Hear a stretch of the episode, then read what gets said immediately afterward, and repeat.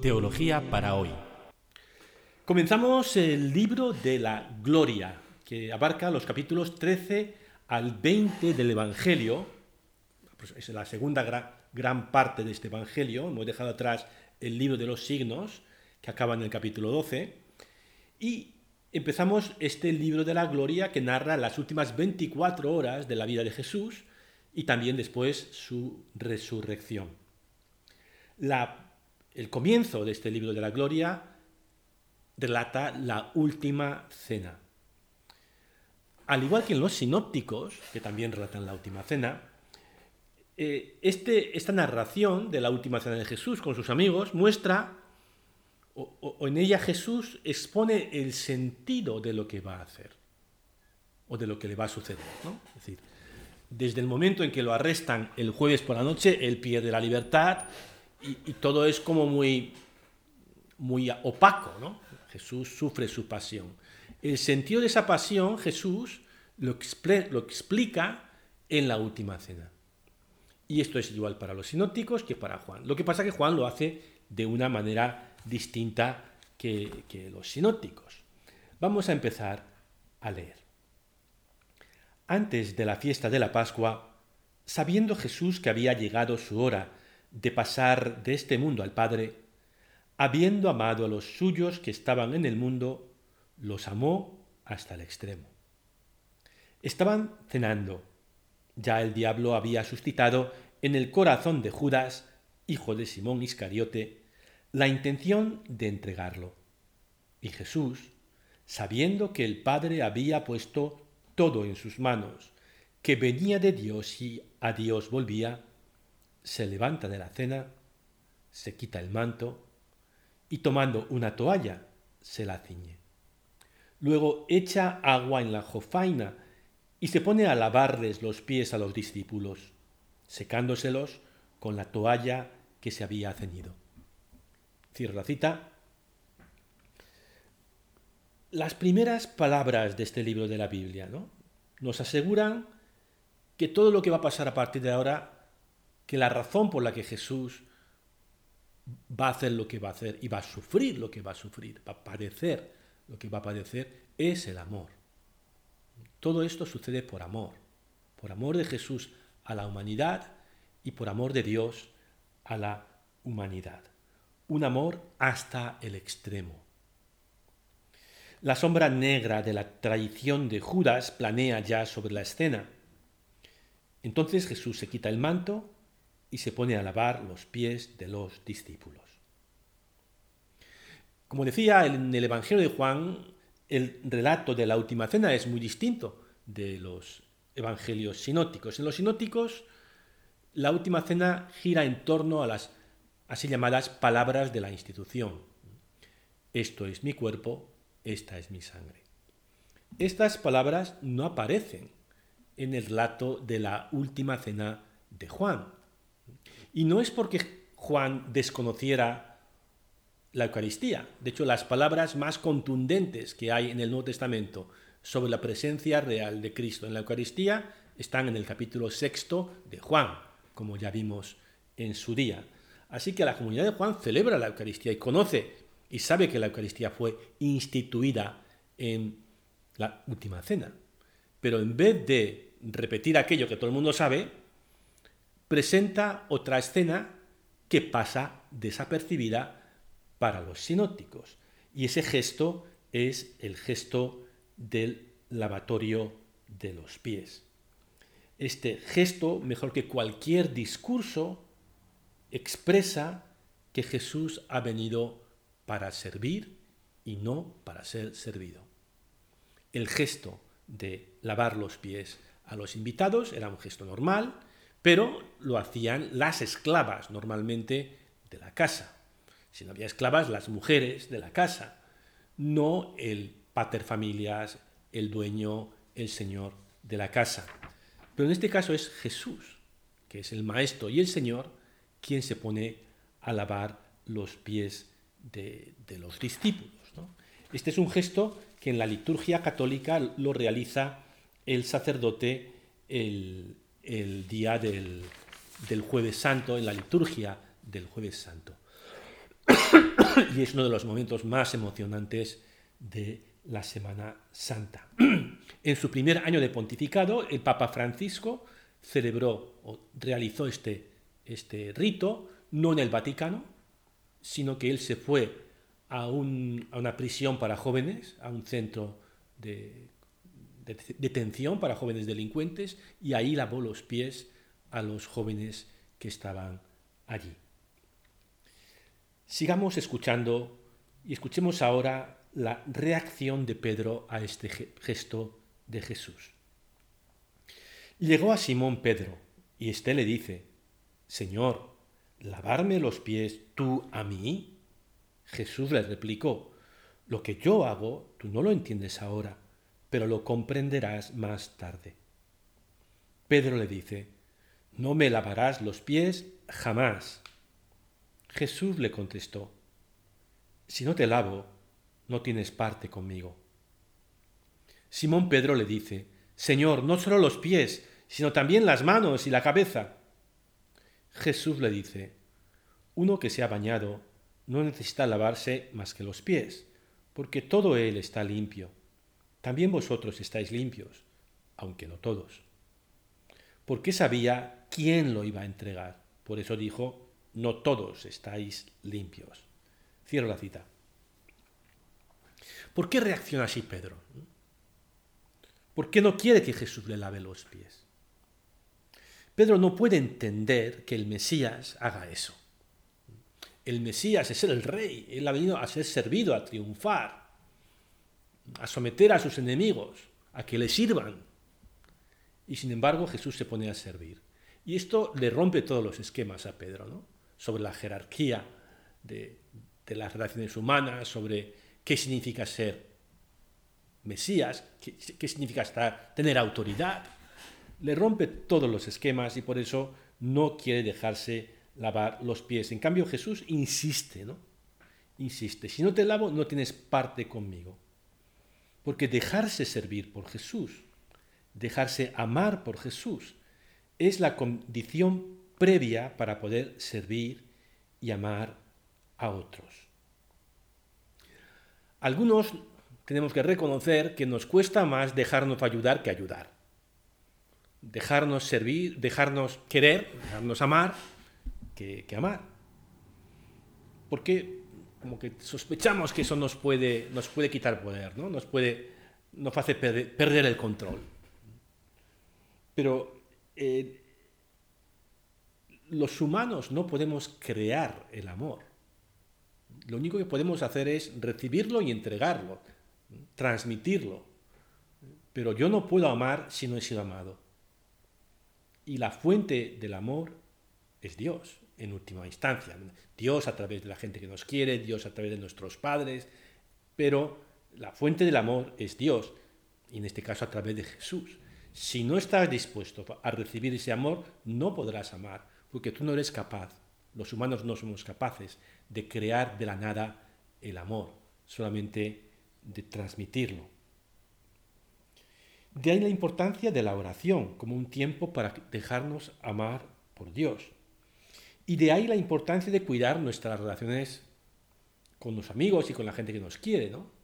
Porque, porque sin eso nos secamos y por mucha voluntad que le pongas, eh, no podrás ser capaz de mantener, mantenerte en, en el amor. Nos agotaremos más pronto que tarde. Seguimos leyendo. Cuando acabó de lavarles los pies, tomó el manto, se lo puso otra vez y les dijo, ¿comprendéis lo que he hecho con vosotros? Vosotros me llamáis el Maestro y el Señor, y decís bien porque lo soy. Pues si yo, el Maestro y el Señor, os he lavado los pies, también vosotros debéis lavaros los pies unos a otros. Os he dado ejemplo, para que lo que yo he hecho con vosotros, vosotros también lo hagáis. En verdad, en verdad os digo, el criado no es más que su amo, ni el enviado es más que el que lo envía. Puesto que sabéis esto, dichosos vosotros si lo ponéis en práctica. Cierro la cita. Jesús mismo, para que no quepa ninguna duda, explica el significado y las implicaciones del gesto de servicio que acaba de realizar. En la comunidad cristiana toda autoridad, todo aquel que tenga autoridad, ya sea el Papa, los obispos, sacerdotes, padres de familia, catequistas, todo el que tiene algún tipo de autoridad lo tiene para servir, no para servirse, sino para servir a los demás. Cuanto más poder y más autoridad, más servicio. Y más humildemente debe servir a los demás, como hizo Jesús, poniéndose de rodillas y lavando los pies a sus discípulos. Sigamos leyendo. No lo digo, dice Jesús, no lo digo por todos vosotros. Yo sé bien a quienes he elegido, pero tiene que cumplirse la escritura. El que compartía mi pan me ha traicionado. Os lo digo ahora, antes de que suceda, para que cuando suceda creáis que yo soy. En verdad, en verdad os digo, el que recibe a quien yo envíe me recibe a mí, y el que me recibe a mí recibe al que me ha enviado. Diciendo esto, Jesús se turbó en su espíritu y dio testimonio diciendo, En verdad, en verdad os digo, uno de vosotros me va a entregar. Los discípulos se miraron unos a otros perplejos por no saber de quién lo decía. Cierra la cita. Juan tiende a minimizar eh, la confusión o la angustia de Jesús, o, incluso su propio sufrimiento en la pasión para, porque le interesa transmitir el mensaje de que Él es el Hijo de Dios. Los, los, sinópticos son mucho más gráficos en, esto que, Juan. Y sin embargo, dice que Jesús se turbó en su espíritu. Jesús le debió doler un montón la traición de su amigo Judas. A los discípulos esta, este anuncio de que va a ser traicionado de Jesús les sorprende y entonces Pedro, como siempre, toma la iniciativa para ver qué pasa. Leo. Uno de ellos, el que Jesús amaba, estaba reclinado a la mesa en el seno de Jesús. Simón Pedro le hizo señas para que averiguase por quién lo decía.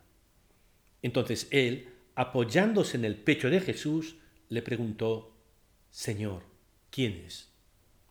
Cierro la cita. Es la primera vez que aparece esta misteriosa figura, el discípulo que, al, al que Jesús amaba, el discípulo amado, que va a estar presente en todas las escenas fundamentales de este libro de la gloria y esta es su primera aparición. El discípulo, uno, el que Jesús amaba, el discípulo amado. Estamos acostumbrados a ver la, última cena representado por grandes pintores, una mesa y los discípulos sentados, pero no es así como se cenaba en, la época grecorromana, en la época en la antigüedad. En las cenas formales, en las cenas de fiesta, como, como es este caso, eh, se comía tumbado, no sentado a la mesa, como lo hacemos nosotros, sino tumbado en divanes y eh, se, iba, pasando, eh, tenía que ver alguien que te pasara los alimentos porque tú estabas tumbado. Y imagínate, en vez de estar mm, cabeza con cabeza, estaban tumbados como en diagonal, de tal manera que la cabeza de uno coincidía más o menos con el pecho del, anterior. Lo imagináis, ¿no? Así, tumbados en diagonal, de tal manera que el discípulo amado tiene la cabeza cerca del pecho de Jesús, o del regazo de Jesús. Y Pedro que está, este discípulo amado está entre Jesús y Pedro. Y Pedro a su vez está cerca, con la cabeza cerca del pecho del discípulo amado. Luego veremos quién es este discípulo amado, ¿eh? por, de pronto vamos a llamarlo así, que es como quiere el autor del Evangelio, que lo llamemos el discípulo amado. Entonces Pedro le pregunta al discípulo amado, pregúntale a Jesús. Y, él apoya la cabeza contra el pecho de Jesús y le hace la pregunta así de, una manera muy íntima, muy, muy, en, muy en secreto. ¿no? Y, y bueno, y la respuesta es la que vamos a escuchar. Le contestó Jesús, aquel a quien yo le dé este trozo de pan untado. Y untando el pan, se lo dio a Judas, hijo de Simón el Iscariote. Detrás del pan entró en él Satanás. Entonces Jesús le dijo, lo que vas a hacer, hazlo pronto. Ninguno de los comensales entendió a qué se refería. Como Judas guardaba la bolsa, algunos suponían que Jesús le encargaba comprar lo necesario para la fiesta o dar algo a los pobres. Judas, después de tomar el pan, salió inmediatamente. Era de noche. Cerramos aquí la cita. Jesús sabe quién es el traidor y le manda salir de la sala. Pero ninguno de los discípulos se da cuenta de qué está pasando. Sigamos leyendo. Cuando salió, dijo Jesús, ahora es glorificado el Hijo del Hombre, y Dios es glorificado en él. Si Dios es glorificado en él, también Dios lo glorificará en sí mismo. Pronto lo glorificará. Hijitos, me queda poco de estar con vosotros. Me buscaréis, pero lo que dije a los judíos os lo digo ahora a vosotros. Donde yo voy, no podéis venir vosotros. Cierro la cita. Con Judas fuera de la sala, Jesús se expresa con libertad y habla de que va a ser glorificado. La gloria en la Biblia consiste en la revelación de Dios, en la revelación de quién es Dios verdaderamente. Y eso es lo que va a suceder en la cruz. Por eso, para Juan, la cruz es un momento de glorificación o de gloria, porque se va a revelar la verdad acerca de Dios. Y la verdad acerca de Dios es que Dios ama incondicionalmente a los humanos. Jesús entregándose en la cruz por amor es Dios entregándose a través de Jesús, el Padre entregándose a través de Jesús a la humanidad. Por eso conocemos quién es Dios en el momento de la cruz. Y por eso es un momento de glorificación. En Juan no hay que esperar a la resurrección para ver la gloria de Dios. Eso ya se ve, eh, se hace patente en el modo que tiene Juan de narrar la pasión, que veremos que es distinta de, distinto de cómo lo hacen los sinópticos. Juan tiene una comprensión más clara que los sinópticos de que en la pasión Jesús es Dios amando a la humanidad y por tanto lo va a retratar como Dios. Y eso va a hacer que siempre nos retrate a Jesús como en el control de la situación, ¿no? Como que todo sucede como debe suceder. Y, no, y no, por ejemplo, Getsemaní, Jesús en los sinópticos, sudando sangre, Padre, que pase de mí este cáliz, pero ah, si que se haga tu voluntad, no la mía. Esa escena no aparece en Juan. En Juan la comunión entre Dios y el Padre es como mucho más, mucho más diáfano que los sinópticos. Probablemente los sinópticos están más cerca de los hechos que Juan. Juan lo que quiere es, poner en, en, claro lo que él quiere subrayar, que es esa, esa unión entre el Padre y Jesús. Sigamos escuchando, por ejemplo, en Marcos y en Mateo, las últimas palabras de Cristo en la cruz. Dios mío, Dios mío, ¿por qué me has abandonado? Eso no aparece en, Juan. ¿no? Seguimos leyendo.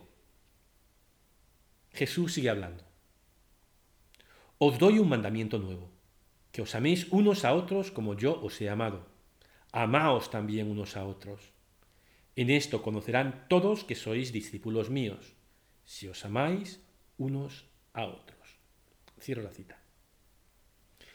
En esta última hora Jesús da un mandamiento nuevo, que os améis unos a otros como yo os he amado.